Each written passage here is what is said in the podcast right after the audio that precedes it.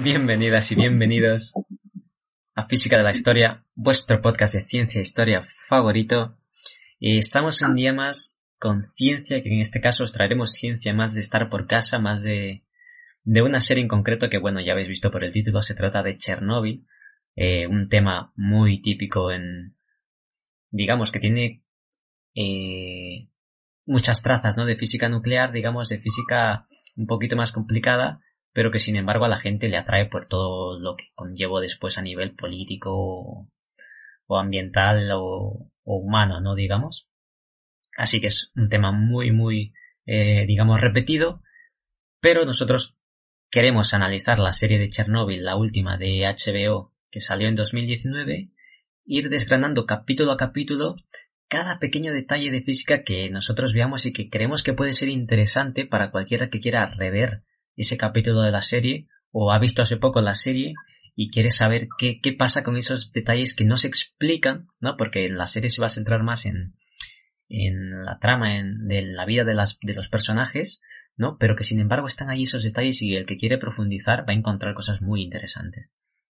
Y vale, antes de seguir con esto, vamos a presentar a nuestros cotertulianos. Eh, tenemos con nosotros, como siempre, a Mark. Muy buenas.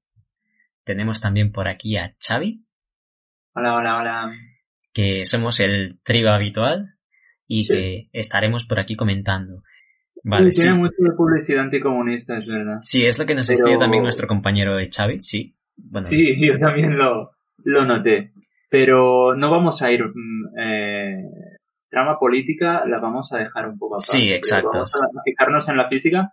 También, o sea, hablo por mí ahora, pero no tengo la preparación suficiente para hablar bien de la serie desde un punto de vista político. Y además nos ahorramos meternos en fregados, ¿no? Quizás. Sí, sí, ya nos centraremos más en datos de la serie e incluso en algunas veces romperemos la serie y nos iremos a datos eh, un poco más reales, digamos, porque obviamente la serie es una, fic una ficción basada en una realidad, pero es una ficción. Entonces, obviamente tiene licencias para, para sacarse algunas cosas, digamos. De la Matt, último comentario sobre esto. En... Cuando salió la serie, los rusos no les gustó un pelo por lo que dice, no sé cómo pronunciar tu nombre, lo siento, Rfsea, Rfsea. En... No les gustó. Y dijeron que sacarían su, su propia serie, o sea, Chernobyl hecha en Rusia. Si la sacan, yo, yo me la voy a ver. Me interesa. su propia serie? Sí, o sea, van a hacer, dijeron, ¿eh? No sé si al final lo harán o no, pero dijeron los rusos que, que la harían ellos a su manera.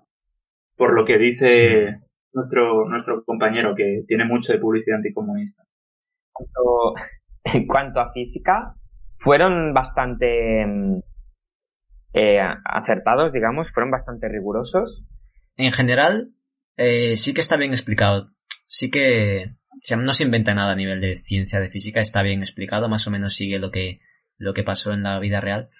Lo que pasa es que igualmente, eh, bueno, esto ya es valoración personal, ¿no?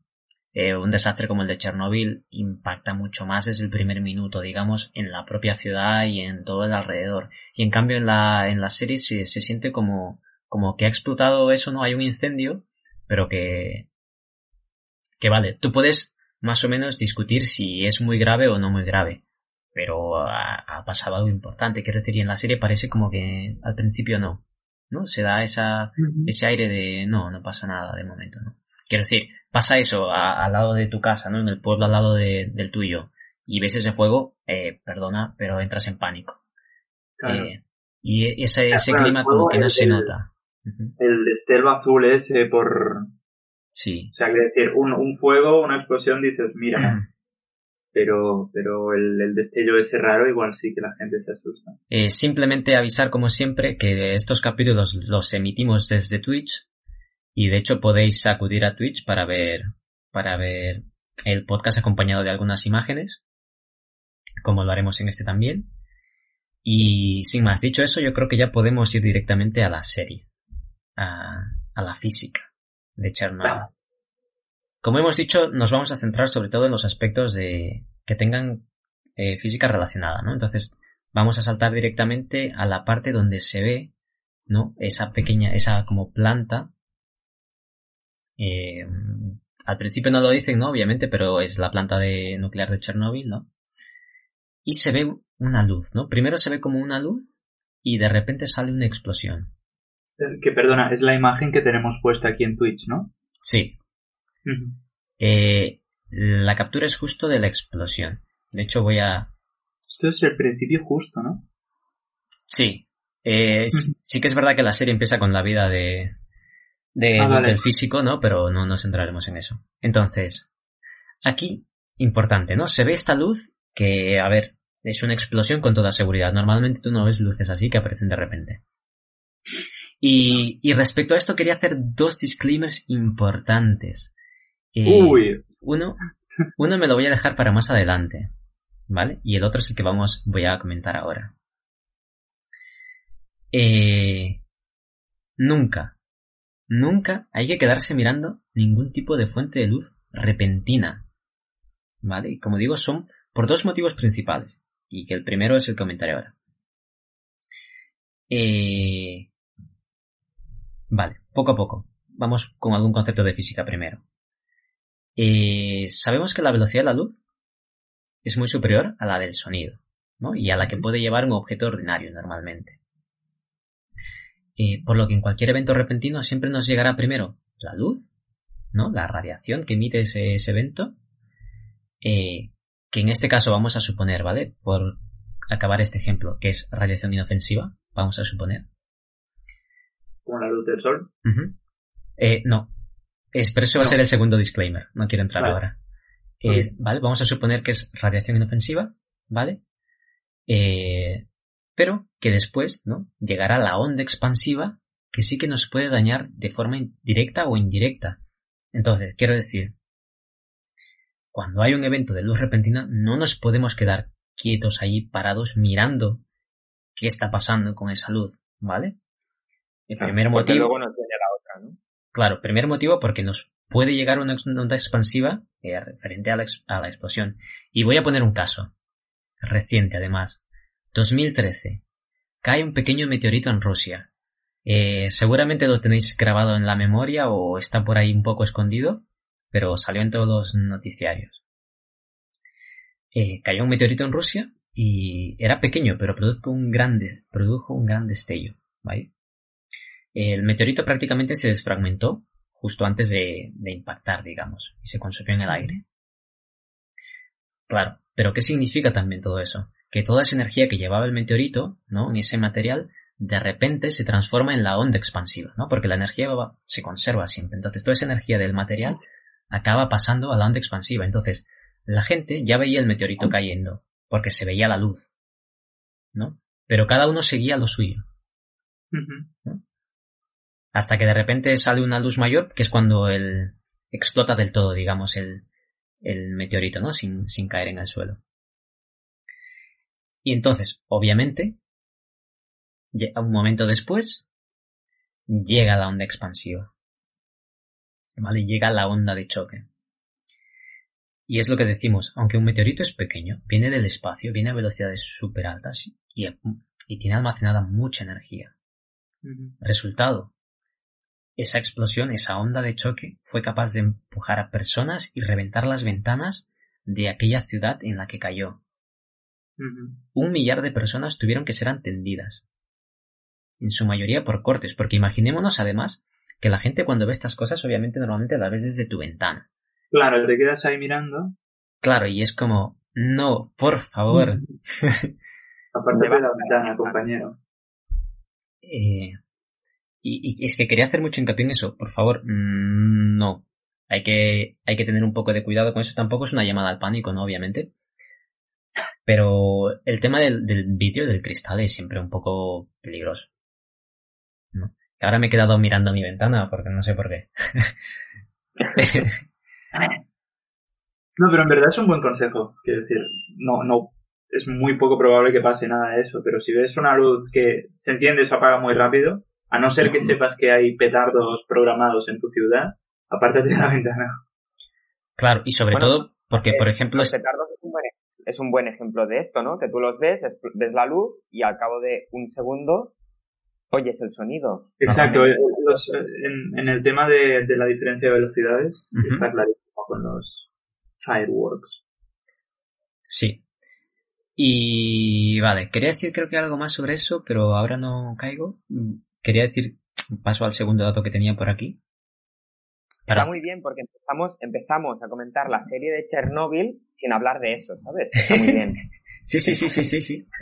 Pero ya os digo que esto es que va a ser súper importante para la trama. Y otra cosa de las que quería mencionar es que aquí en Cataluña, por ejemplo, el año pasado, ¿vale? Eh, a principios del año pasado, eh, hubo una explosión en una planta química, ¿vale? Aquí en Cataluña, en Tarragona en concreto. Y motivo de esta explosión, la tapa de uno de los reactores salió disparada, ¿vale? Esa tapa pesaba 800 kilos y recorrió más de dos kilómetros y medio, impactando en la vivienda de una persona, vaya, y, y matando, matándola. Claro. O sea, un objeto de 800 kilogramos que recorrió, que alcanzó una velocidad de 550 kilómetros por la explosión de esa planta química. ¿Vale? Espera, ¿vuelve? ¿Qué, ¿Qué, velocidad alcanzó? Alcanzó los 550 kilómetros por hora en el momento vale. de eh, la velocidad inicial, digamos, ¿no? Y, claro, quería decir, con esto quería decir, una explosión química puede tener esta magnitud de energía. Entonces, una explosión donde tenemos ahí eh, cosas, ¿no? De física nuclear, ¿no? O una planta nuclear. Claro, la cantidad de energía que puede soltar eso es, uh -huh. es, es, es, algo que, eh, por decirlo así, no nos podemos imaginar. O sea, mmm, puedes creer que te lo puedes imaginar, pero no. O sea, esa cantidad de energía no te la puedes imaginar. Es decir, igual que puede ser una bomba atómica. O sea, no, no eres capaz de imaginar la cantidad de energía, cómo se libera para destruir una ciudad entera. O sea, no, no entra en tu cabeza, de verdad. Eh, aunque más o menos creemos que nos hacemos la idea, ¿no? Vale, entonces, eso quería dejarlo por ahí. Eso era la, el primer disclaimer que tenía. Uh -huh. Entonces, siguiendo. Porque ahora, de hecho, voy a poner unos segundos más de la, del vídeo. Porque ahora va a llegar la onda expansiva. Solo por, solo por verlo, ¿no? ¿Eh? Bueno, se ve la luz, la explosión y de repente llega la onda expansiva. Entonces, de las cosas que estaba comentando yo al principio me refería a esto. Los pequeños sí, detalles. Vale, eh, yo no me creo, ¿no? Que con esa explosión con esa cantidad de energía y con lo que consigue mover a esta persona, digamos, no se hayan roto los cristales, por ejemplo, sí, en, claro. media ciudad, ¿sabes? Entonces, Porque no se le ha caído nada al suelo. Ni, no. Claro, ese, ese, es el clima que, que, digo yo que me queda raro, o sea, ¿sabes? Claro, o sea, lo que quieres decir es que en, en la realidad seguro que la gente notó que algo se había jodido de verdad, ¿no? Porque aquí es como, claro. uy, una luz, ha temblado un poco todo y ya está, pero que en verdad debía ser como cristales rotos. Mm, claro, o sea, y, y, porque como sabemos, la planta que explota en Chernóbil creo que es la número 3 o la número 4, la número 3 diría. Sí, aguanto. Y claro, quiero decir, todo el resto de cristales y todas las plantas y todos los edificios eh, anexos habrían explotado, ¿sabes? Por la habrían cantidad de energía. disparados, sí, ya, ya, ya. Claro, se habrían roto. O sea, quiero decir, el nivel de daño, más allá de que tú quieras valorar que, que el daño a nivel radioactivo es importante o no, el daño a nivel físico se tuvo que haber producido. Claro. Y entonces es, no, no reflejan mucho ese clima. Y con lo que quería decir es, por ejemplo, hablando también de esa parte, ¿no? Quiero decir, si en una explosión de una planta química aquí en Cataluña, ¿no? Aunque, es, aunque fue muy, muy raro, ¿no? Que ese, esa tapa metálica saliera disparada y llegase hasta una población que está a más de dos kilómetros, quiero decir, en la explosión de Chernobyl, tuvo que haber mucho peor, ¿no? Ya te entiendo. Claro, que tuvo, tuvo, que haber cachos que, que, salieron por todos lados disparados y que cualquiera podría haber visto que eso es algo importante, ¿no? Si te, si te están cayendo eh, restos de... De, de fábrica en la cabeza, claro. Que tuvo que haber una cantidad de metralla que en la, en la serie no se ve. O sea, es verdad, en la serie, en el primer capítulo, sí que se ve como que la cosa ha explotado, pero al lado, al ladito de la fábrica. Sí. Hay y, imagino que lo veremos, ¿no? Con los bomberos que, que lo tocan y tal. Vale, entonces, con esto quiere decir, importante, que nos, porque esto no lo aclaran, por ejemplo, en la serie, pero a lo mejor es importante saberlo. No hay una explosión nuclear en la planta de Chernobyl. No. Sí. De entrada, porque una explosión nuclear habría arrasado toda, todo, todo, Chernobyl, digamos. Todo. Eh, entonces, lo que vemos en realidad es una explosión química, ¿vale? Una explosión eh, tradicional, digamos. Como la de Tarragona, digamos. Sí, sí, sí eh, más o menos. Sí, relacionada porque, ¿no? Productos eh, eh, líquidos o sólidos se evaporan de repente, pasan a estado gaseoso y se expanden malo bruto, ¿no? De hecho, hay un momento en la serie que tienen que evitar que pase una de estas con un agua que ha quedado estancada. Claro, entonces. Sí, a, eso es lo que iremos ahora. Porque cuando empieza la serie, ¿no? Ya tienes la primera explosión. Entonces, la primera explosión se produce, ¿vale? Vamos a decirlo así un poquito rápido, eh, por el agua sobrecalentada. ¿Vale? Entonces, eh, el agua de repente que está ahí se sobrecalienta porque, eh, más o menos para recordarlo, ¿no? la planta rompe su equilibrio, ¿vale? por determinadas circunstancias, ¿no? Se rompe el equilibrio y de repente se dispara la cantidad de calor que está produciendo la planta. Entonces, el agua que normalmente pasa por ahí para enfriarla no es capaz de absorber eficientemente esa calor para redistribuirla y directamente se evapora. Y todo ese vapor ahí concentrado a presión es lo que acaba haciendo la explosión. ¿Sí? Entonces aquí la explosión es, es ocasionada por el agua en, evaporación, en expansión. Y, que claro, como no tiene un lugar por donde salir, ¿no? Eso es como, digamos, eh, el efecto de una... Olla presión. Sí, de una olla a presión, ¿no? está intentando salir de alguna manera y al final va a salir por la parte de arriba, por la tapa, ¿no? Que es, digamos, la menos, la menos eh, anclada, digamos, aunque ya está bien hecha, ¿no? Pero dentro de las partes de, esa olla, ¿no? Digamos, es la única que es móvil, así que por tanto es la que va a ceder primero. Y por eso explota hacia arriba la planta. Eh, vale, pues ese es el motivo de la explosión, ¿vale? Es una explosión por la expansión del agua. Eh, en la serie me parece que no lo, no lo dicen, pero en realidad hay dos explosiones. Creo que sí que lo dicen, sí. Pero son, pero son dos explosiones eh, que están separadas dos, tres segundos. Ojo. Ah. Entonces, creo que en la serie directamente esas, esas dos explosiones las cuentan como una. Creo que sí. Porque directamente, a ver, porque directamente salimos ya cuando ya ha pasado la explosión, ¿no? Entonces, como están las dos tan juntas, virtualmente son una dentro de la serie. Ah, puede ser, ¿eh? Mm. pero no sé si lo cuentan luego ese, ese detalle. Siguen, vamos a entrar. Sí, yo creo que no lo cuentan. Eh, entonces, lo que quería decir simplemente es que la primera explosión está clara, ¿vale? Eh, es, el, agua? Es, el agua. La segunda, hay un poco más ahí de, de hipótesis, pero se especula que, porque de hecho, lo que pasa con la segunda es que es la más dañina. La primera hace daño. La primera hace daño y te rompe el reactor, digamos. Te rompe el, el funcionamiento. Pero la segunda es la que te produce la destrucción de verdad. Porque lo que se va, lo que va, eh, digamos, explotar va a ser hidrógeno. Entonces, una vez ya hay vapor en ese núcleo. Eso prende.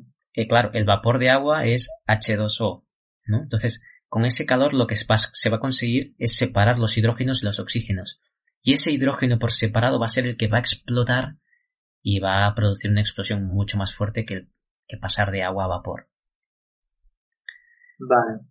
O sea, tenemos el agua, que está pensada para enfriar el reactor. El reactor se calienta muy rápido, este agua ya no sirve, eh, se, se, evapora muy rápido y explota.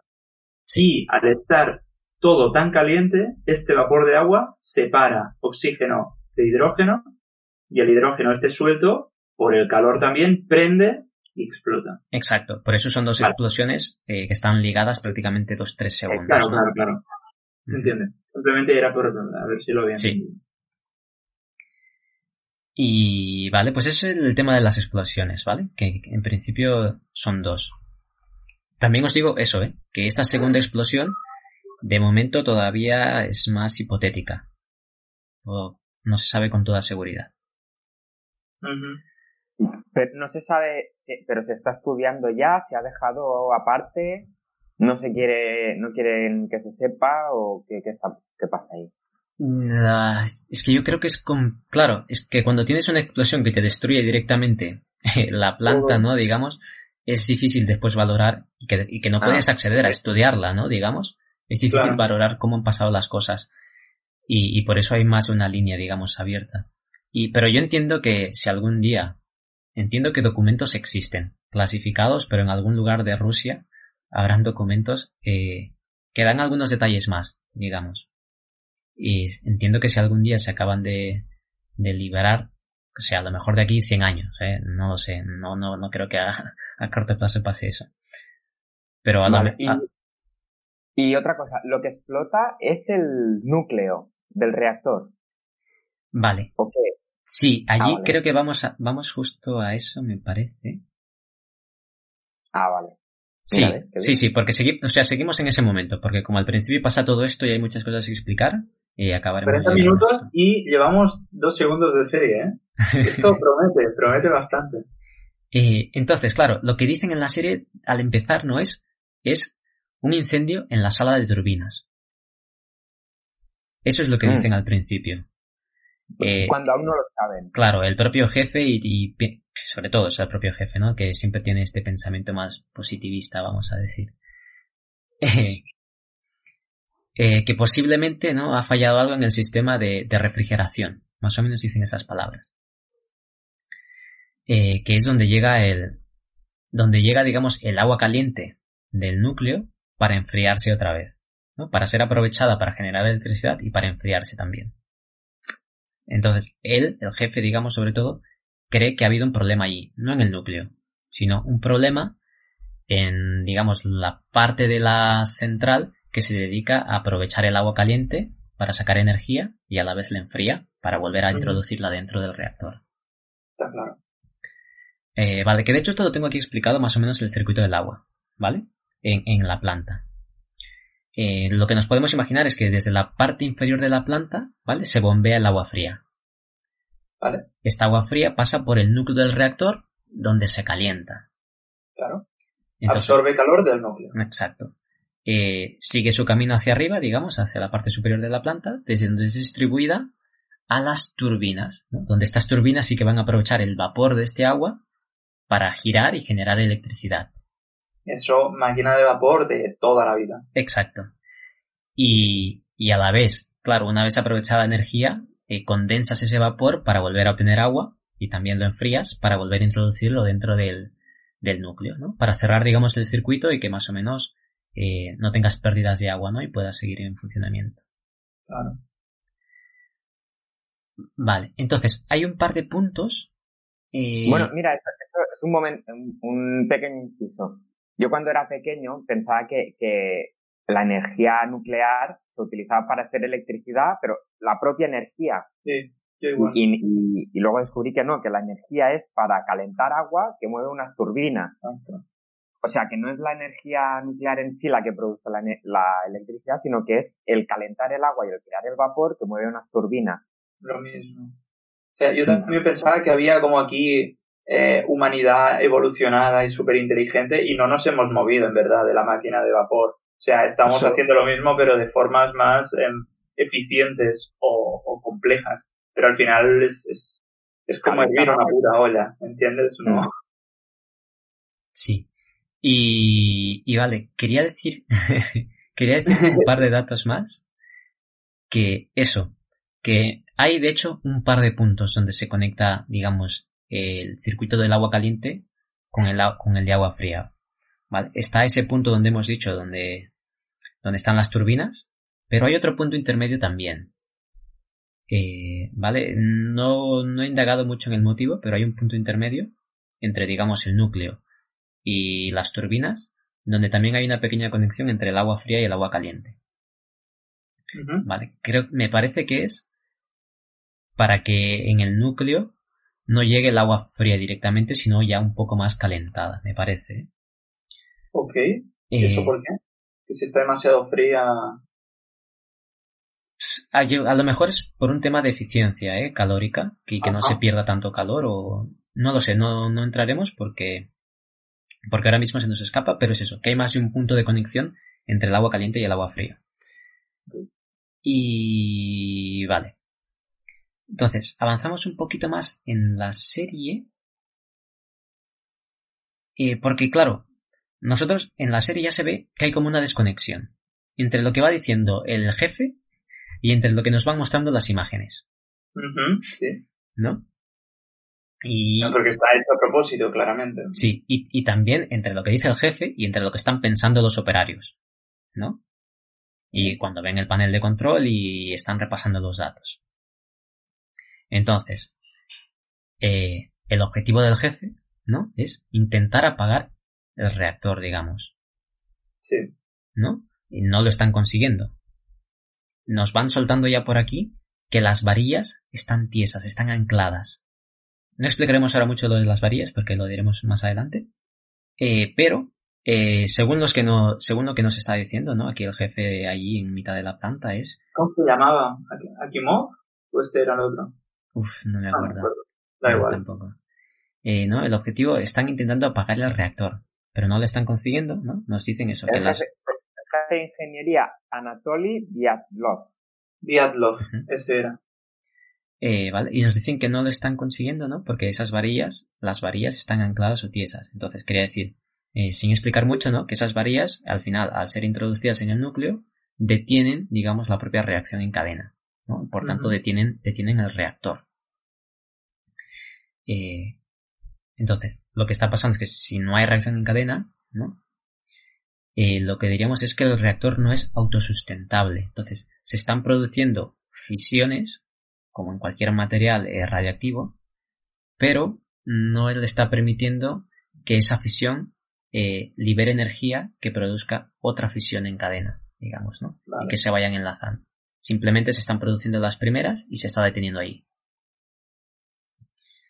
No, digamos, su radioactividad natural la conservan, no es que la pierdan, simplemente que no van más allá. Y entonces, claro, a esto vamos. El jefe de turno, ¿no? El que me has dicho ahora el nombre, pero ya se me ha olvidado. Diatlov. Diatlov. Eh, Dyatlov. Eh, tiene, claro, tiene esa cosa clara, ¿no? La prioridad es no dejar de bombear agua por el núcleo.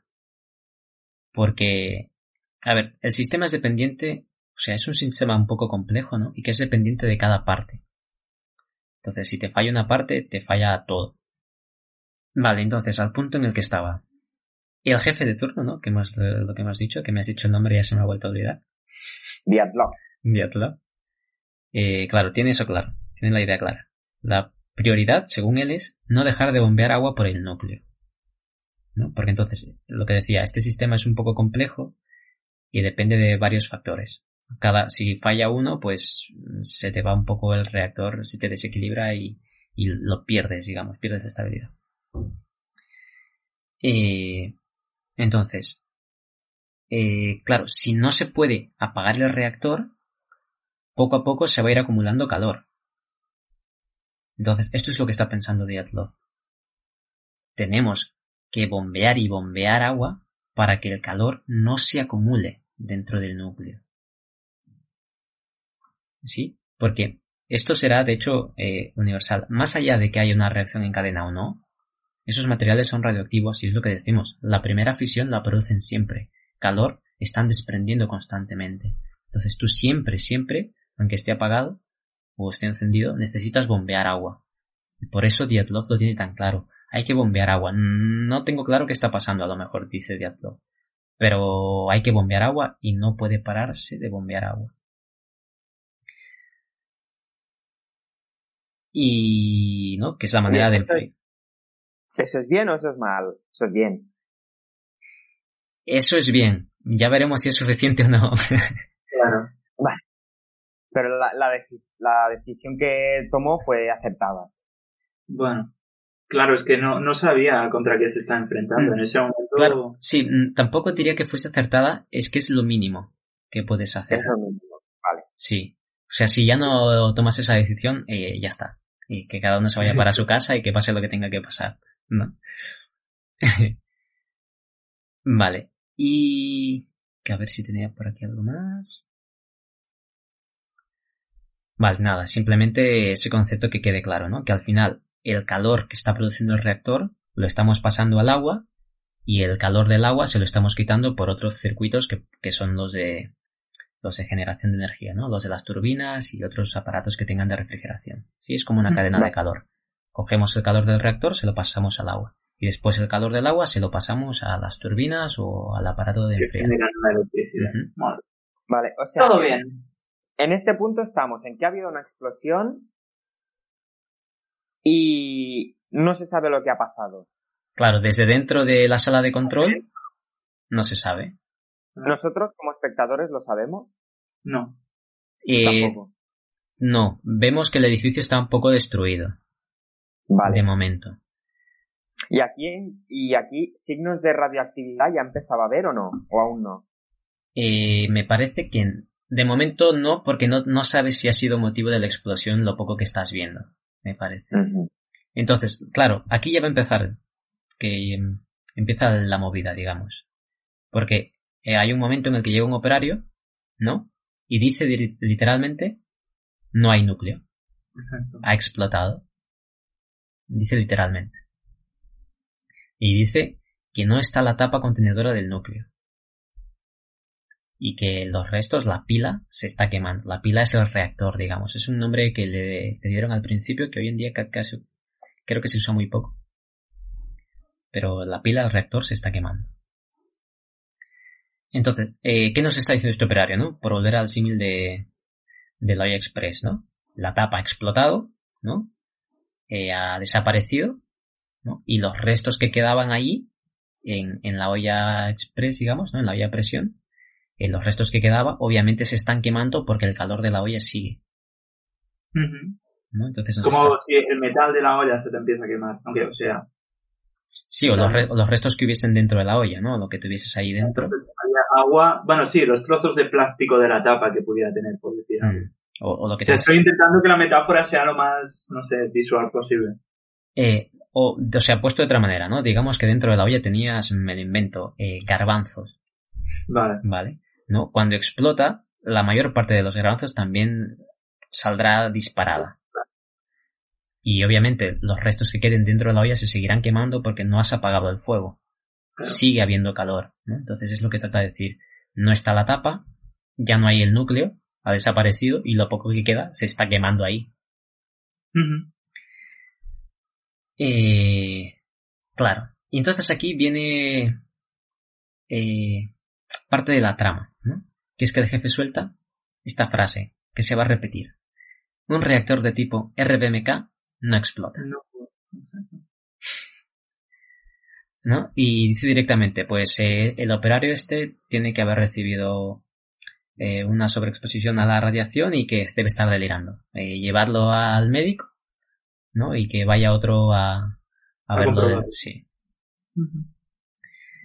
entonces, aquí, para mí, otro, otro punto de, digamos, a debatir un poquito sobre la serie. Mm, a mí no me gusta mucho este, esta frase como trama digamos, porque quiero decir, un aparato experimental complejo siempre puede fallar. Quiero decir, da igual si hablas de un reactor, da igual si hablas de una nave de SpaceX, da igual si hablas del LHC. O sea. Sí, pero creo que, no, o sea, entiendo lo que quieres decir, pero creo que el, el acento que le quieren dar es en, el hecho de, no en el hecho de que no pueda fallar, en el hecho de que no pueda explotar. Porque sí, es como, yo qué sé, em, hostia, no sé. Claro, pero es, pero es que en ciencia tú siempre crees que no puede fallar hasta que falla. No, no, pero eh, el tema no es fallar, el tema es explotar. Lo que, lo que digo es que imagino que entienden que por el tipo de material, el tipo de sistema que es, eso no, no, o sea, podrá hacer otras cosas, pero explotar no es una de ellas. Es como si, yo qué sé, cualquier sistema un, un, piano eléctrico. Un piano eléctrico, si tiene un cortocircuito, igual se puede encender, igual no sé qué, pero no, explotará, ¿no? Porque simplemente no tiene los componentes para explotar. Yo entendí que iba por ahí en la serie. Mm, porque claro, aquí tenemos, por ejemplo, el caso, si recuerdas, el caso de Fukushima. Sí. Que es como, vale, hasta ese momento era como, no, esa planta es imposible que explote hasta que nos encontramos el maremoto, ¿no? Y, y nos vemos que, hostia, a ver si va a explotar, a ver si le hemos liado. Sí. ¿no? Entonces, para mí, quiero decir, desde el punto de vista de la ciencia, quiero decir, nunca puedes estar seguro de estas cosas. Pues no, la, central esta era un, un prototipo, era un algo ruso o venía de otro sitio ya. La forma de construir, la forma de funcionar. mira, la de, sí, este RBMK, digamos, llevaba como 10 años de desarrollo, en general, la tecnología. Eh, según lo que leí, no se hizo un prototipo, sino directamente se puso ya en funcionamiento diversas plantas RBMK. Y si falla, pues mala suerte. Entonces, y claro, de hecho. Eran, eran un invento ruso.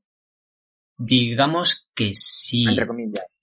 Vale, era, era su propia forma de hacer eh, electricidad con energía nuclear. Sí, de hecho no se va a exportar más allá de la Unión Soviética esta manera de trabajarlo. Vale, porque a lo, a lo mejor decían, el, el, contexto de esta frase era que esto es tecnología rusa, esto no explota. O sea, no tanto a nivel científico, no tanto a nivel mmm, esto no explota porque es ciencia, sino esto no explota porque es ruso. Bueno, yo no, lo leía. Claro, eh, pero es que hay partes... No, yo tampoco, pero se me, se me ha ocurrido ahora diciendo, claro, a lo mejor lo decían por buscarle otra vertiente, ¿no? Por... Claro, entonces, más o menos para ir completando estos datos, ¿eh? eh porque según el, según también lo que he leído ella, más allá de la serie y tal, ¿no? Porque decir, es esto, lo que quiere decir, ¿no? Cualquier físico soviético en realidad se da cuenta que puede pasar algo inesperado. Y porque además ellos son conscientes de que la tecnología, tecnología que usan es rudimentaria en gran parte y que todavía son muy parecidos a los primeros reactores que usaba Fermi cuando Fermi descubre la fisión en, los años de la Segunda Guerra Mundial, en 1941. Entonces, es una tecnología muy rudimentaria, cualquier físico puede ver, digamos, cualquier físico soviético puede darse cuenta de que, bueno, más allá de que creas seguro, bueno, la tecnología que estás utilizando es la que es la que es, digamos pero eso ya es un tema de calidad, ¿no? Quizás, de, cómo... Sí, y de hecho lo que se está haciendo, que esto, por ejemplo, en la serie lo veremos más adelante, ¿no? Eh, si se han hecho otros estudios, ¿no? Con esas plantas para ver bajo qué circunstancias pueden dar problemas. Y obviamente se estaban haciendo algunos estudios, no solo el que se plantea en la serie, digamos, eh, esa tópica de no están las páginas, las tiene el KGB y tal, ¿no? No, va más allá, ¿no? Diversas plantas van reportando problemas, van reportando anomalías y hay constancia, porque es lo que decimos, es un tipo de tecnología, digamos, que llevan como 10 años desarrollando. Entonces, más o menos hay evidencia de que en ciertas circunstancias puede fallar. Entonces, ahí también hay un problema de no hacer caso a la, a la información, ¿no? Vale. Eh, vale, es eso, es un tema un poco complejo esa parte, porque ahí entra más ciencia, entra más política y tal, Así que de momento lo dejamos ahí. Simplemente. o sea, el, resumen o la conclusión es esta negación que tiene el, personaje de no, esto no puede fallar de ninguna manera. O sea, no. Es falso. Ya sabía, la gente, los científicos al menos sabían que, que la tecnología que usaban estaba como, era de mala calidad y Claro, que, el propio reactor, bajo ciertas circunstancias, es inestable. No es que hayas probado 10 pruebas diferentes y en las 10 te haya probado. No. Hay pruebas en las que no sabes muy bien por qué se está volviendo inestable. Simplemente no has sido estudiar más allá. Vale. Vale. Vale. Eh, pues avanzamos un poquito más, porque aquí, como vimos en alguna imagen también, ¿no? Eh, se muestran los restos de la explosión en el exterior, que más o menos por ahí cerca sí que se ven los cristales rotos, ¿no? Y pedazos. Se ven unos pedazos de material oscuro.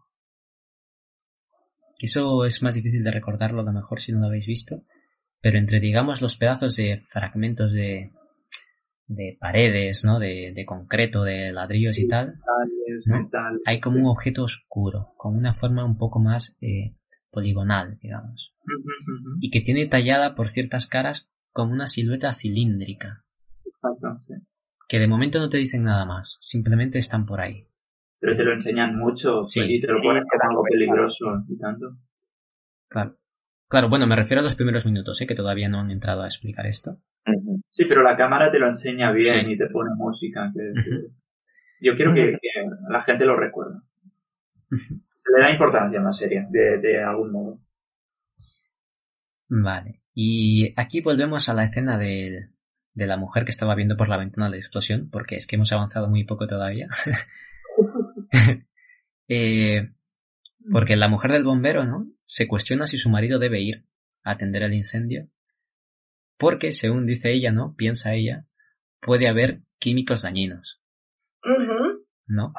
Eh, spoiler, eh, los químicos no van a ser el problema, ¿no? El problema van a ser los, los físicos, digamos. los físicos dañinos. Sí. Bueno, spoiler que, que si, alguien ve a ver Chernobyl ya sabe un poco de qué va el tema. Vale, entonces, volviendo a la sala de mandos aquí, órdenes arriba, órdenes abajo, ¿no? Que, que está ahí el, el jefe que me has dicho que se llama Dietlov, que está ahí intentando... Es lo que digo, ¿eh? hay como una desconexión entre lo que va diciendo él y lo que pueden hacer los operarios, que no están nada seguros, están ahí titubeando.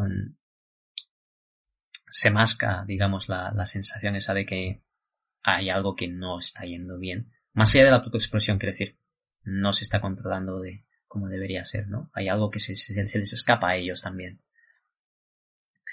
Eh, entonces, ¿no? Entre, entre, estas órdenes cogen un medidor, ¿no? Un dosímetro para evaluar eh, los niveles de radiación. Y entonces, aquí vamos un poquito a estos medidores, estos medidores de radiación. Eh, existen, por un lado, ¿vale? Los medidores que te cuentan la cantidad de partículas ionizantes en el aire, ¿vale? La cantidad de partículas radiactivas. Que esto se llama, por ejemplo, es muy típico del contador Geiger, ¿vale? que literalmente te cuenta eso. La cantidad de partículas ionizantes que están pasando por ese detector. Entonces, te dice directamente eso. Claro, hay, perdona, hay distintos niveles de ionización, ¿no? De una partícula. Que si una partícula puede ser muy ionizante o poco ionizante. Sí, de hecho los detectores eh, hoy en día, por ejemplo, te los separan ya en alfa, radiación alfa, beta o gamma. Sí, sí. Pero para hacernos la idea, ¿no? Digamos que son capaces de contarte la, los iones eh, radiactivos, digamos. Eh, claro, lo que pasa es que es eso. Te cuentan el número de partículas. Claro, a ti lo que te interesa es el daño que te pueden causar esas partículas, ¿no? Entonces, por eso se crea un aparato más allá, que es el dosímetro. Que lo que hace es transformarte estos números de partículas que están atravesando, digamos, el aparato, ¿no? A un valor que tú sepas interpretar si es dañino o no es dañino para ti. Y que está en unidades eh, de Rothems, que, es lo que la que van a usar por aquí. Entonces, directamente. ¿Tienes más o menos la medida de a no, partir de No, no lo he traído. Os, lo, os lo busco. Entonces, directamente está hecho para la escala de un ser vivo, digamos. Creo que directo para la escala de un humano. Más o menos. Eh, vale, entonces, resumiendo, ¿no? Este dosímetro detecta el número de partículas radiactivas, pero lo que te indica es la peligrosidad de esa cantidad de, partículas, no el número en concreto. Vale, entre las imágenes que vamos viendo por ahí nos muestra un dosímetro que está guardado en una caja metálica. Eso es importante. La mayoría de aparatos científicos y en general electromagnéticos son sensibles a la radiación. Eh, si lo recordáis, lo vimos con Marie Curie. Marie Curie protegía sus instrumentos. Sabía que trabajaba con sustancias radioactivas, así que los instrumentos los protegía. Eh, ella prácticamente no se protegía, pero sus instrumentos sí que los protegía porque sabía que se dañaban. Eh, para, que vea, para que veamos esto, ¿no? Sea, esto ya se sabía. Y por eso tienen ese, tienen los detectores, digamos, en, cajas metálicas, porque se pueden quemar se pueden dañar los circuitos. Y no solo porque sea, digamos, mm, una radiación muy fuerte, sino porque sea una, radiación de larga duración, que también te va desgastando y te quema el circuito. Y solo por apuntar, ¿no? Como física también, la idea es que cuanto más peso atómico tenga ese metal, mejor es para, para no permitir que atraviese la radiación. Por eso lo típico es que se hable del plomo, que es el más pesado. Sí, más denso, ¿no? Sí, más denso. Comentar en un segundo el gráfico que ha pasado Mark, muy bueno.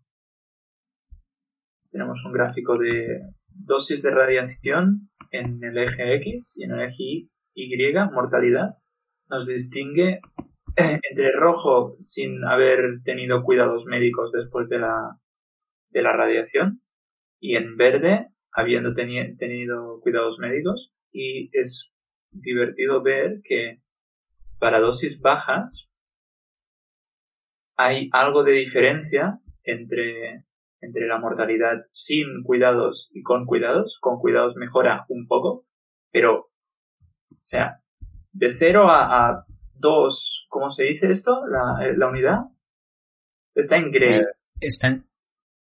Que entre 0 y 2, mm, digamos, no, no pasa nada, todo es como normal. De 2 a 5 escala eso brutalmente hasta que alrededor de los 10, un poco menos, ya la mortalidad con o sin cuidados es del 100%, te mueres. Lo que no sé durante cuánto tiempo, y no sé si importa tampoco. Y de hecho, a la izquierda hay un esquema de... eh, creo que por aquí veo que están hechos por hora, si no me equivoco. Por aquí en las definiciones, sí. Ok, vale, ya está. Esto, bueno, lo, has pasado el link por aquí, si a alguien le interesa se lo puede mirar y pasar un rato leyendo, porque está interesante, la verdad. Sí, Además, cuando, lo hicimos en la uni, esto a mí me dijo, hostia, esto mola. además tiene el componente morbo, ¿no? vale. Entonces, entonces, con lo que hemos dicho, ¿no? Están con, están con este aparato que lo están buscando y que está dentro de una caja metálica. Y entonces aquí nos darán el dato, que es que el dosímetro está marcando 3,6 Rodhems. Que según el jefe es como ni tan mal ni tan bien. ¿No? Eh, nos lo deja así. Bueno, ni tan mal ni tan bien. A partir de aquí. de esto. Lo jugamos mucho. En plan, ¿cómo te va la vida? 3.6. Y ya lo entendemos. Porque nos la vimos juntos y no Y vale, a partir de aquí vuelve un poquito al tema de las varillas de control. Que lo vuelven a mencionar y dicen, siguen arriba. No han conseguido bajar del todo, y es aquí cuando envían, cuando el Diatlov envía directamente un par de personas a que bajen a mano las varillas, ¿no? Porque cree que el aparato, el mecanismo, ¿no? Ha fallado, que en principio no debería fallar, y que por tanto que vaya alguien y las baje a mano. Entonces, es lo que hemos dicho. Las varillas de control, digamos, están en la parte superior del, núcleo. Si tú las bajas, atraviesan el núcleo y detienen la reacción en cadena. Entonces, lo que está pasando es que no están pudiendo bajar las varillas y no están deteniendo, por tanto, la reacción en cadena. Para seguir, perdona, y me corrige si me equivoco, con la metáfora de la olla a presión, les está pidiendo que, que, apaguen el fogón, ¿no?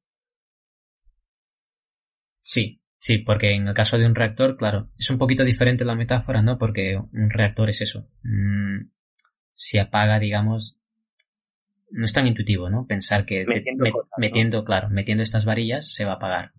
¿No? No es tan intuitivo en ese sentido. Pero sí, lo que están intentando es detener la reacción en cadena que se está produciendo eh, dentro del reactor. Eh, eso es, lo que... Como, cuando a una olla que está hirviendo le metes eh, las judías congeladas. ¿no? Judías verdes congeladas. Que deja de hervir, ¿no? ¿Quieres decir? deja de hervir, se apaga. Algo así. Sí, pero claro, con, con la idea de que serían judías, digamos, hipercongeladas que tampoco nunca se van a calentar, ¿sabes? Y siempre se van a quedar frías. Entonces, por eso es un poquito, es un poquito rara la, eh, Sí, establecer una metáfora. Como son conceptos de física nuclear, pues son diferentes a los que vemos en el día a día. Bueno, o sea, la diferencia básica que veo es que nosotros estamos acostumbrados, en el caso de la olla, que tienes que quitarle el fuego para que pare. Y en este caso es que tienes que añadir algo para que pare. Pero básicamente es que eh, añadir las barras cambia la composición química del núcleo, por decirlo así muy fácil, y, y entonces ya no se da la reacción en cadena un poco esto, ¿no? y, y claro, no olvidemos ese punto de vista. Todo esto se está trabajando desde la sala de control. Todo esto es lo que está diciendo el Diatlov. Todo esto es lo que cree Diatlov que está pasando. Entonces, eso es importante, ¿no? Entonces. antes nos han dicho que ya no hay núcleo, quiero decir, si le pones barras o no, da, igual. Claro, o sea, no hay núcleo donde meter las barras, ¿no? Eh, pero bueno, desde dentro, pues Diatlov lo que crees que hay que meter las barras, así que envía allí un par de operarios a que las bajen a mano. Eh, por aquí se ven más estas piezas negras, que sí que es lo que decís, ¿eh? A partir de aquí se va haciendo como recurrente, que en los planos te van sacando esas, eh, esas como, como restos de material negro, ¿no? Con forma geométrica. Y por aquí empiezan a llegar los bomberos también. Y hay un comentario que me gusta de uno de los bomberos que dice eh, que nota un sabor a metálico en el ambiente. Eh, voy a empezar por decir una obviedad. El uranio es un metal. ¿Vale? Y obviamente sí que como, es una planta nuclear, pues hay distintos metales, ¿no? Allí eh, que pueden ser motivo de, ese, de ese olor, digamos, ese sabor metálico en el aire. Y que tampoco olvidemos que para que tú puedas sentir un, sabor, un olor metálico, digamos, eh, ese metal, claro, tiene que estar a una temperatura muy alta, más allá de la fundición, que sea capaz de evaporarse, ¿no? Parcialmente tiene que haber estado. Sí. No. claro, es que tal y como lo has dicho, ha, parecido que, lo que estaban saboreando era metal a temperaturas inmensas. Entonces, bueno, se te quema la lengua, ¿no? Ah, no, claro, claro. Es que tiene que haber habido una gran temperatura para eh, evaporar el metal y que ahora haya partículas sólidas, pequeñas, en el aire. Claro, sí, ¿no? Que hay, hay una fuente que sí que está a una elevada temperatura, ¿no? Con ese metal fundido, digamos, y que a partir de ahí se están esparciendo las, las pequeñas partículas, ¿no? Que se van enfriando en el aire y que es lo que van a notar los bomberos, ese sabor metálico, digamos. Vale, entonces, a todo esto sí que empezamos a ver, eh, que es lo que nos comentabas, Mark, ¿no? Eh, esos operarios con extraños síntomas, ¿no? Que alguno está por ahí vomitando sangre y con unas heridas raras, ¿no? Que estás como dudando, ¿no? O si son heridas por la explosión de alguna manera o, eso ya es algo de la radiación. Lo interesante es que nadie lo pregunta. Mm. Entonces, es como todo el mundo sabe que esos efectos son de la radiación, pero nadie quiere comentarlo. Y que no sé si os, os fijasteis en ese ambiente, pero es que nadie, nadie lo comenta. Se, se repite mucho en la serie esta parte de, de, O sea, lo que juegan un poco, y esto ya es política y tal, es como... Hola, ¿puedes argumentarme lógicamente que el reactor ha explotado? No. Vale, pues no ha explotado. Y por lo tanto, como no ha explotado, no hay radiación, no hay todo eso, y ya está. Y así va. Sí, pero... O sea, pasan la obviedad, o sea, digamos, el experimento que el experimento. La, realidad que tienen ahí, la física, es una, pero como no lo saben argumentar, y ahí representa este miedo a, al tío de arriba, que te puede joder la vida, pues... Sí. eso se repite varias veces. Como, oiga, mire, tenemos este hecho, que están saliendo metales por aquí. Esto es que el, el núcleo está abierto. ¿Cómo puede haber explotado el núcleo? ¿Lo sabes? No, pues no ha explotado. Vale a, lo mejor, a lo mejor, eh, yendo un poco por la vertiente que comentaba antes, a lo mejor es que están, mmm, ¿cómo decirlo? Creen, entre comillas, creen tanto en el sistema, ¿no? Que esto no puede explotar. Aunque todos sepan que ha explotado, a lo mejor quieren creer que no. Sí, ya, para mí es también eso, es una fase, digamos, de autoengaño. Al final es tu trabajo, tienes que estar ahí, no te puedes ir. Y, y, si el jefe te envía allí a que pongas las varillas, pues vas y pones las varillas, ¿no? Claro. Y... Aunque sea completamente inútil, porque lo que hemos dicho no es inútil. Sí. Eh, entonces, hay otra. Mira, es que, perdón, porque acabas de decir una cosa que, que, no, hemos, que no hemos comentado, creo, o, o se me ha pasado a lo mejor, que es que no hay núcleo ya, ¿no? Todavía, es que todavía no lo hemos dicho. Un señor ha dicho esto y lo han mandado a la enfermería. Paralelamente se ve, eh, porque, o sea, ya os digo, eh, aprovechan como un momento para evidenciarnos el tema de la radiación. Entonces se ve un bombero que, que se ha quemado la mano. Llevaba guantes, pero que se puede ver el guante más o menos intacto, simplemente que le han hecho un corte para poder sacarle la mano, digamos, ¿no? Y tiene como la mano quemada. Llena de llagas. Sí, y, y de hecho en una escena anterior, no sé si es el mismo hombre, intuyo que sí, tendría sentido, era un bombero que había cogido. La piedra. Sí, este, esta piedra negra que hemos dicho, la había cogido en la mano, se había puesto a observarla, ¿no? Y ya después la habría soltado, ¿no? Eh, así que en principio, la quemadura esta que tiene en la mano no es debido al fuego, porque ningún bombero en, ese, en esa escena se quema ni nada por el estilo, sino que es por haber cogido ese material que estaba en el suelo. Que sí que es cierto que algún que otro bombero, pues obviamente con algo más de, de prevención, ¿no? Les dice, eh, no cojáis nada. Pero a lo mejor los primeros pues no, no oyeron esa orden, ¿no? Digamos. Y a lo que he pasado, es otra escena que también va pasando en paralelo, ¿no? Porque son estos dos operarios que están tratando de llegar al núcleo. Y entre caminos se encuentran con otro operario que ya estaba por ahí abajo viendo, viendo la situación. Entonces van hacia la puerta, digamos, que les va a permitir pasar al núcleo. Entonces el operario que ya estaba antes les abre la puerta y se queda ahí haciendo fuerza contra la puerta para mantenerla abierta. Mientras los dos operarios entran eh, en la sala del núcleo, digamos. Entonces, el operario, para que más o menos nos hagamos la idea, ¿no? El que está abriendo la puerta, ¿no? Tiene como las manos apoyadas a la parte interior de la puerta y con el muslo, ¿no? Está empujando la parte exterior de la de la puerta del lado de la puerta que sí ha abierto digamos entonces digamos son puerta izquierda y puerta derecha no entonces está usando la puerta izquierda para ¿De apoyo? sí de punto de apoyo no para empujar la puerta derecha hacia atrás y que entre medias pueden pasar los dos operarios a la sala porque está medio bloqueado por la destrucción eh, Vale, acto seguido los operarios entran y ven que no hay núcleo, ¿no? ven que no hay nada, está todo destruido. Eh, así que inmediatamente vuelven para adentro. Vuelven para adentro y el operario Vale. que estaba sujetando la puerta también deja la puerta y aquí pasa... eh, A lo mejor que, a lo mejor quieres explicar un momento en qué consiste el, el núcleo. Porque yo no lo sé. Sí, Sé que es como una bueno. No, pero termina primero con el, con el operario. ¿Qué le ha pasado? Ah, sí. Vale, perdona. No, yo ya sé qué le ha pasado. ¿no? Entonces cuando el operario que estaba sujetando la puerta la suelta, de repente se da cuenta de que el muslo le está sangrando.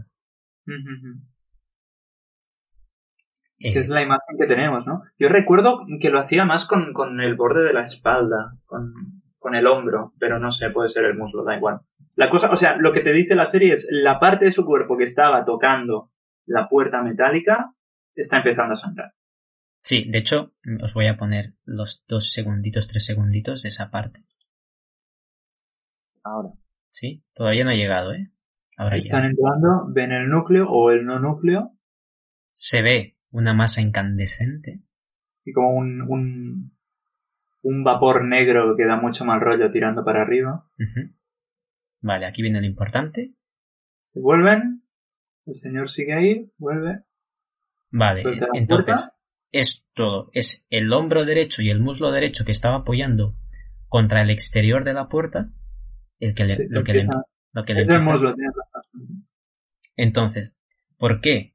Porque la parte exterior de la puerta lleva todo el rato absorbiendo radiación que está emitiendo el núcleo. Entonces, la parte exterior de la puerta está contaminada, pero muy contaminada. Entonces, eh, el operario, obviamente, al, al exponer su cuerpo, al hacer contacto con esa parte del metal, está absorbiendo también toda esa radiación, toda esa contaminación. Y así que cuando lo suelta, pues le empieza a sangrar la, eh, la piel, ¿no? Digamos, esto tiene un nombre que lo tengo por aquí apuntado, que son las hemorragias subcutáneas. Sí, esto, es, un, esto es un efecto conocido de la radiación.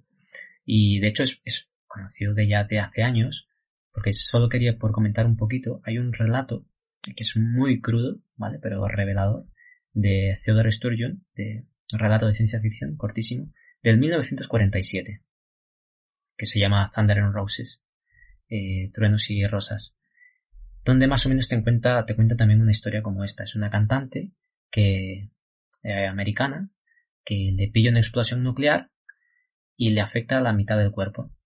Entonces, espontáneamente a veces la mitad del cuerpo le empieza a sangrar, que le aparece de repente sangre que brota de la piel, sin saber por qué, porque es subcutánea, claro, tú encima de la piel no ves la herida, pero por debajo te ha dañado ya las eh, la, la, piel, digamos, por debajo de la piel, del tejido, sí.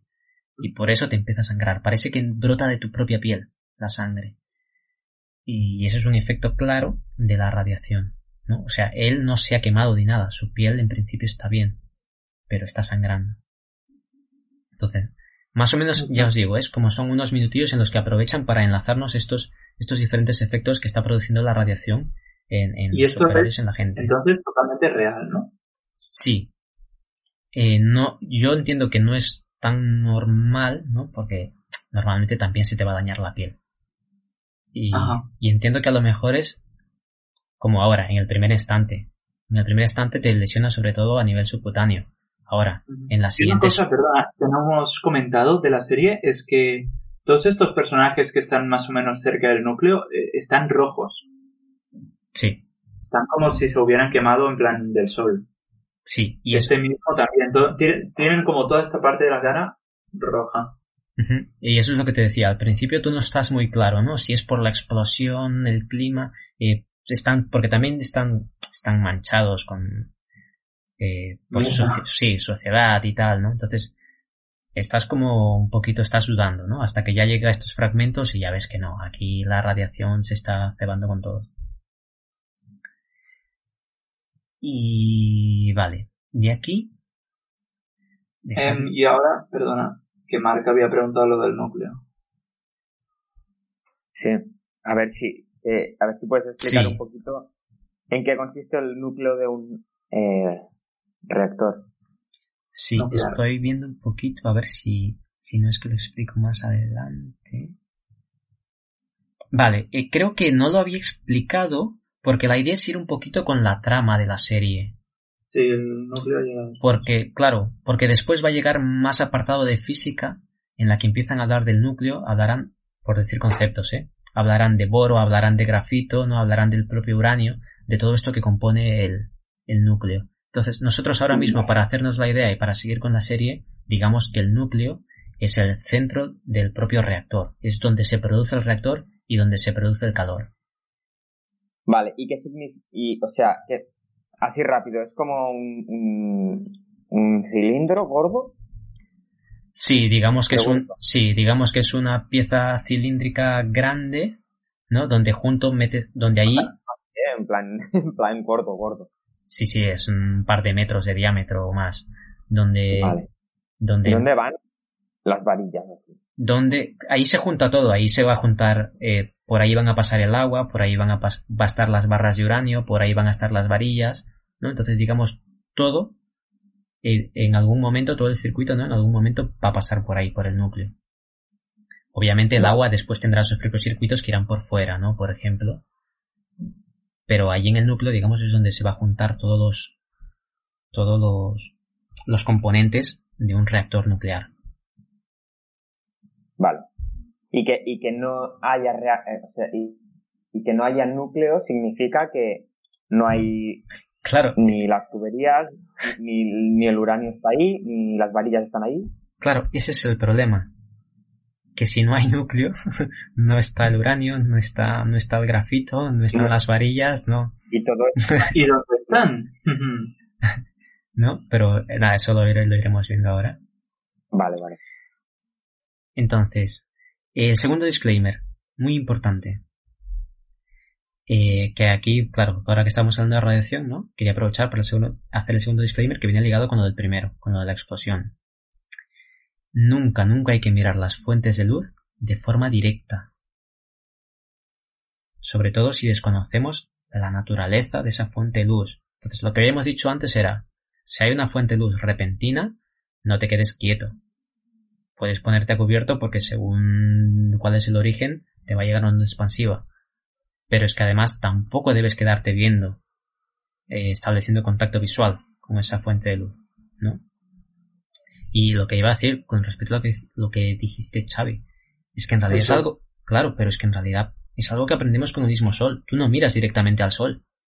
Mm. Porque sabes que te dañan los ojos. Y lo notas, sobre todo, ¿no? Notas el dolor. Eh, pero claro, eh, esa radiación sigue ahí. Si tú le das la espalda, quiero decir, que tú no notes el dolor, no quiere decir que esa, que esa radiación solar no esté llegando a tu piel y algunas células le esté afectando, pueda estar matando. Sí, sí. Y, por eso, y, y, claro, hoy en día conocemos muy bien el tema del cáncer de piel, ¿no? Y por eso siempre que vamos a la playa, a la montaña o a algún lugar, pues tenemos que poner un protector. Porque es eso, el sol, claro, no es, no es inofensivo del todo. Hay que saber tratar también al sol. ¿No? Y, y esto es que a mí, a mí, por ejemplo, es que a mí me escandaliza, ¿eh?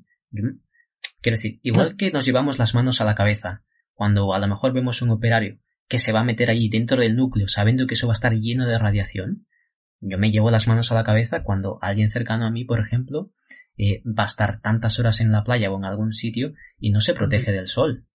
Quiero decir, al final es lo mismo, son radiaciones que en porcentaje muy pequeño a lo mejor no van a ser dañinos, pero ojo, en tiempos muy pequeños. Entonces, nada, mm, esto era para, para nuestro público en general, ¿no? Por favor, siempre que se pueda, protección de la piel, importante. Y porque... Está muy bien hablar de Chernobyl y decirle a nuestros oyentes que se protejan del sol. Muy bien. Y, y porque es que el Sol es un reactor nuclear también. Importante. Un reactor de fusión. Y quería decir algo más con esto. Ahora se me acaba de ir. Perdón. Y nada, simplemente pues ya dejo un dato más por aquí, que es que el 90% de los cánceres de piel son debido a la sobreexposición al sol. ¿Vale? Importante. Y lo que quería decir, vale, que ahora lo recuerdo, es que obviamente por el tema de cómo vamos cuidando nuestro planeta, nuestra capa de ozono, pues es más, es más débil de la que hemos tenido en tiempos pretéritos. Así que no nos, no nos cubre tanto. Es importante lo de, lo de proteger la piel. Vale. Y ese era el segundo disclaimer. Simplemente creía necesario comentarlo. Y ya está, lo dejo por ahí. O sea, si, si algún día estamos eh, delante de un reactor y vemos que peta, protección en la piel. lo primero. es coña. Es coña. Pues no, pero ahora que estamos con eso, lo vamos a enlazar porque sí que hay otra de la que se habla en la serie, que son las píldoras de yodo. Sí, pero es el ah. segundo capítulo, ¿no? Mm, yo lo tengo apuntado por aquí, no sé si es el segundo o es el primero. Yo diría que es el primero.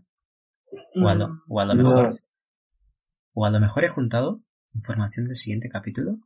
Yo creo que las píldoras de yodo aparecen la primera vez con la, con la mujer física, que ya lleva un capítulo, que lo primero que hace después de limpiar la ventanita con un papel y meterlo en la máquina y ver que hay radiación es meterse píldoras de yodo. Y se las va dando a todo el mundo confinado.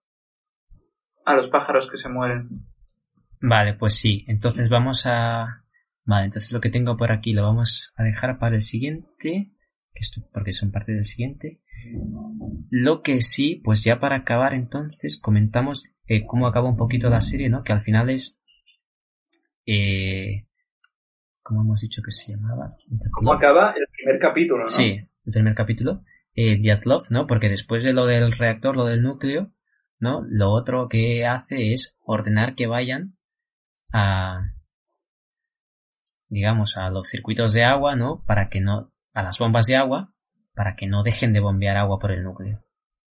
Sí, eso que dice desde, desde el principio, ¿no? Que están intentando hacerlo desde el, desde la propia sala de control, claro, ahí tienen los mecanismos en principio para controlar que todo funcione, ¿no? Pero si no están funcionando, pues manda a los operarios in situ a que vayan a, a que se aseguren de que no se deja de bombear agua por el núcleo. ¿No? Porque importante, aquí Liatlov antes de acabar al menos el capítulo, ¿no? Sigue teniendo claro que no es. Que el, núcleo, no ha explotado, ¿no? Claro, que el núcleo no ha explotado y que bueno, que más allá de eso. Eh, y de hecho, porque él lo defiende en la reunión. En la reunión están hablando y tal, y dice, pues sí, eh, estamos bombeando, nos, hemos asegurado de que no se deja de bombear agua por el núcleo. ¿no? Es como él lo vende como lo más importante y lo están haciendo. Y, nada, pues eh, van esos dos operarios ahí a, a seguir proporcionando agua para el núcleo.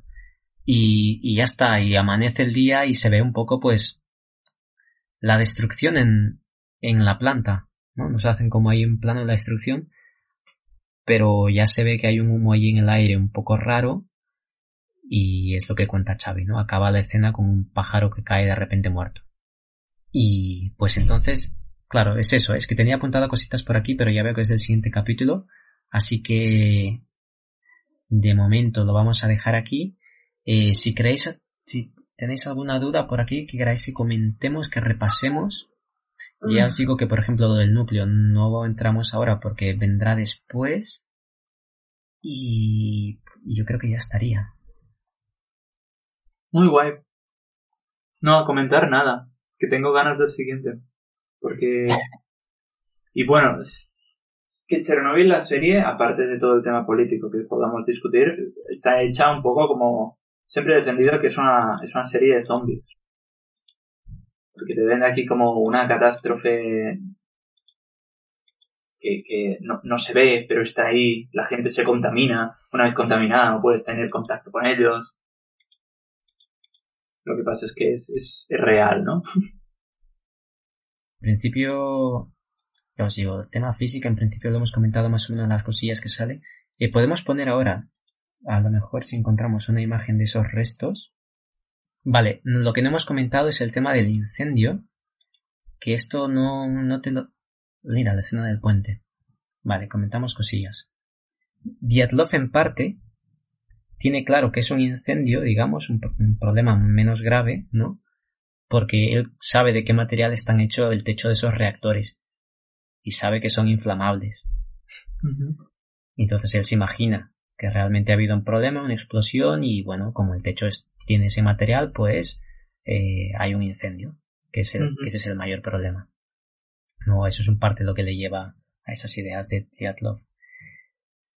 Y, y que claro, por tanto, uno de los principales problemas en realidad es que el fuego no se extienda a las otras plantas y también deriven problemas de las otras plantas, porque estas Chernóbil, digamos como tal, en este momento tiene como cuatro reactores diferentes. Entonces la explosión ha ocurrido en un reactor. Entonces se teme que el fuego pueda, pueda dañar las plantas de los otros reactores y, bueno, sea más grave el problema. Y lo otro es esto, ¿no? Lo que estábamos comentando. Eh, la imagen está en el puente de las personas aquí quedándose a observar el incendio, esa luz. Que de hecho lo de la luz eh, sale en el siguiente capítulo, se menciona, lo, lo, comentaremos por aquí porque también es tiene su explicación física, ¿no? Por supuesto. Y, sin más, a mí me parece muy raro esta imagen. Yo no sé si es real esta imagen. O sea, sí que te la venden en la propia serie, como que hubo gente que se quedó en el puente mm. mirando y que después ellos murieron todos, ¿no? Pero... Pero no sé, tú cuando bueno, a lo mejor sí, ¿no? A la gente le llama el morbo y ve un incendio, piensa que es algo interesante de ver y se queda ahí mirando. Bueno. Sí, yo pienso que no es descabellado que, que, pasara de verdad. De hecho, es bastante probable. Tú. Bueno, a ver, por... ahora a lo mejor porque estamos más concienciados, ¿no? De lo que, de los peligros que puede comportar esto. No sé. No sé. Pero, a ver, a ver, si peta, si peta una central nuclear no te quedas mirando. Yo me cojo el coche y me tiro a ver dónde llego. claro, pero precisamente porque todos sabemos que, pasó con Chernóbil y que una central nuclear que explota es como echa a correr el compadre. Aunque, aunque sabes que te va a pillar. Pero si tú ves una explosión que no sabes de dónde viene, yo estoy mirando por aquí por la ventana y veo un incendio, me, me salgo a mirar a ver qué es. O sea, ¿sabes? Hay un libro que me leí, en castellano creo que se debe llamar El Día de los Trífidos o algo así. El libro empieza que hay, el protagonista está en ese momento, tiene una operación en los ojos y está vendado. Pero resulta que, que, que de repente del cielo aparece como una especie de aurora boreal, ¿no? Como unas luces verdes muy bonitas. Y todo el mundo se empieza a verlo. Al día siguiente, toda la humanidad, o casi toda, está ciega. Menos el protagonista por el motivo este y cuatro personas más que se encuentran, ¿no? Y, y claro, es, o sea, es una novela como rollo apocalíptica. Donde la, la, humanidad se va a tomar por culo porque todo el mundo está ciego. Y, y es eso, ¿no? O sea, la gente ve como una luz así bonita en el cielo y dice, ah, pues mira, y se empieza a mirarla. Y al final, mal. En el libro está medio justificado qué coño era esta luz, pero bueno, no voy a hacer spoiler. Pero es eso, no me parece escabellado que, que o sea, a veces ves una luz azul, azul así todo curiosa y dices, ah, pues mira. luego te mueres. sí, no, no. Hay que tener cuidado con lo que no conocemos. Está claro que fuegos artificiales los puedes ver porque ya sabes que no hay problema con eso. A partir de ahí, y lo mismo decimos como el meteorito. De hecho, eh, le comentaba a Xavi el otro día un dato, no me acuerdo si eran como eh, 90 o 900 personas mueren cada año eh, relacionadas con caídas de meteoritos. Eh, ¿Cuántas? Entre 90 y 900 personas, que ahora no recuerdo cuál era el número, eh, al año. Entonces, quiero decir, el meteorito puede que no te impacte como tal en la cabeza y te mate, ¿no? Quiero decir, puede explotar, que te caiga el vidrio y tal. Entonces, porque es que me, lo digo porque en las propias imágenes que, que se pueden ver del meteorito de Rusia, ¿no? Están como los coches transitando con normalidad. O sea, ven que hay una luz en el cielo, ¿no? Que está, que está cayendo poco a poco. Y claro, se lo toman, bueno, se extrañan, ¿no? Pero siguen con normalidad. Mm, quiero decir, es un momento creo yo, es un momento de, oye, para el coche a un lado, no sabes lo que va a pasar a continuación. No es que tú puedas seguir tirando tu vida hacia adelante, digamos, mientras está cayendo un meteorito al lado o algo que es que es algo que, que desconoces. Bueno, claro, pero es que tampoco sabes dónde va a caer, tampoco te puedes parar tú ahí en medio. Si ves que todos van tirando, tú tiras. No creo que, no claro. que, no creo que tú te pararas tampoco. Claro, pero ¿sabes? Claro, claro. Lo, o sea, esto porque lo aprende, aprendemos con experiencia, ¿no? Digamos. Entonces, una vez visto esto, pues se pueden tomar medidas, digamos. Eh, lo que pasa es que es eso, al final te va a generar una onda expansiva. Te puede destruir los vidrios del coche mientras tú estás conduciendo y que se te claven en la cara. Entonces es, en realidad puedes, claro, puedes parar un momento, cubrirte y a ver qué pasa. ¿No? ¿Nos entendemos? Sí, sí. Y porque al final tenemos, es que tenemos vidrios por todos lados. Y ya os digo, en, de hecho, mm, pues voy a aprovechar y vamos a poner en vídeo, ¿no? Imágenes de la caída de este meteorito. Y claro, y otra cosa que no hemos comentado es el tema del oído, porque el oído también es sensible, obviamente, a las, a las ondas expansivas. Y hay en una... O sea, la onda sónica y la onda expansiva es lo mismo. Sí, sí, sí. Entonces, lo que quería decir es, eh, se ve en la imagen, ¿no? que hay, por ejemplo, se ve ahí una estudiante, una niña, que después de la explosión, lo primero que hace es taparse los oídos, porque claro, ya habrá notado que, que, igual que, que los ojos son sensibles a la radiación lumínica, ¿no? Y notas el dolor, pues los oídos también a las ondas expansivas y se te quedarían los oídos ahí pitando. Pero bueno, no entramos ya más a, estas cosas. Vamos a, a despedir ya nuestro podcast sobre Chernobyl.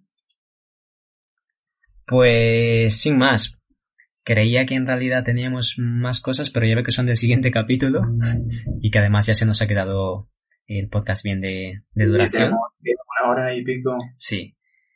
Eh, así que nada, hablamos un poquito de nuestro podcast. Somos Física de la Historia. Eh, estamos en Evox, en Spotify, en Google Podcast, en Apple Podcast.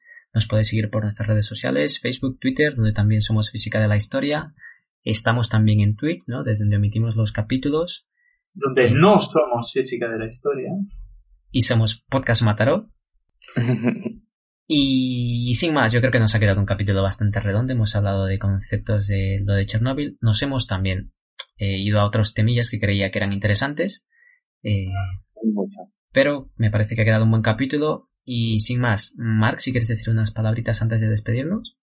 Pues la verdad, eh, yo cuando vi la serie me la miré como serie como tal, aún siendo tres cuartos de físico, me la miré como serie y no me había parado a mirar todo esto de las radiaciones y tal, la verdad es súper interesante. O sea que el que se quiera apuntar al segundo capítulo, seguro que sacas más cosas y más mm, detalles interesantes. Sí, y es lo que hemos dicho, que hay cosas que no hemos querido explicar todavía porque se van a explicar en los siguientes capítulos y entonces no es para acumularlo todo en el primer capítulo, ¿no?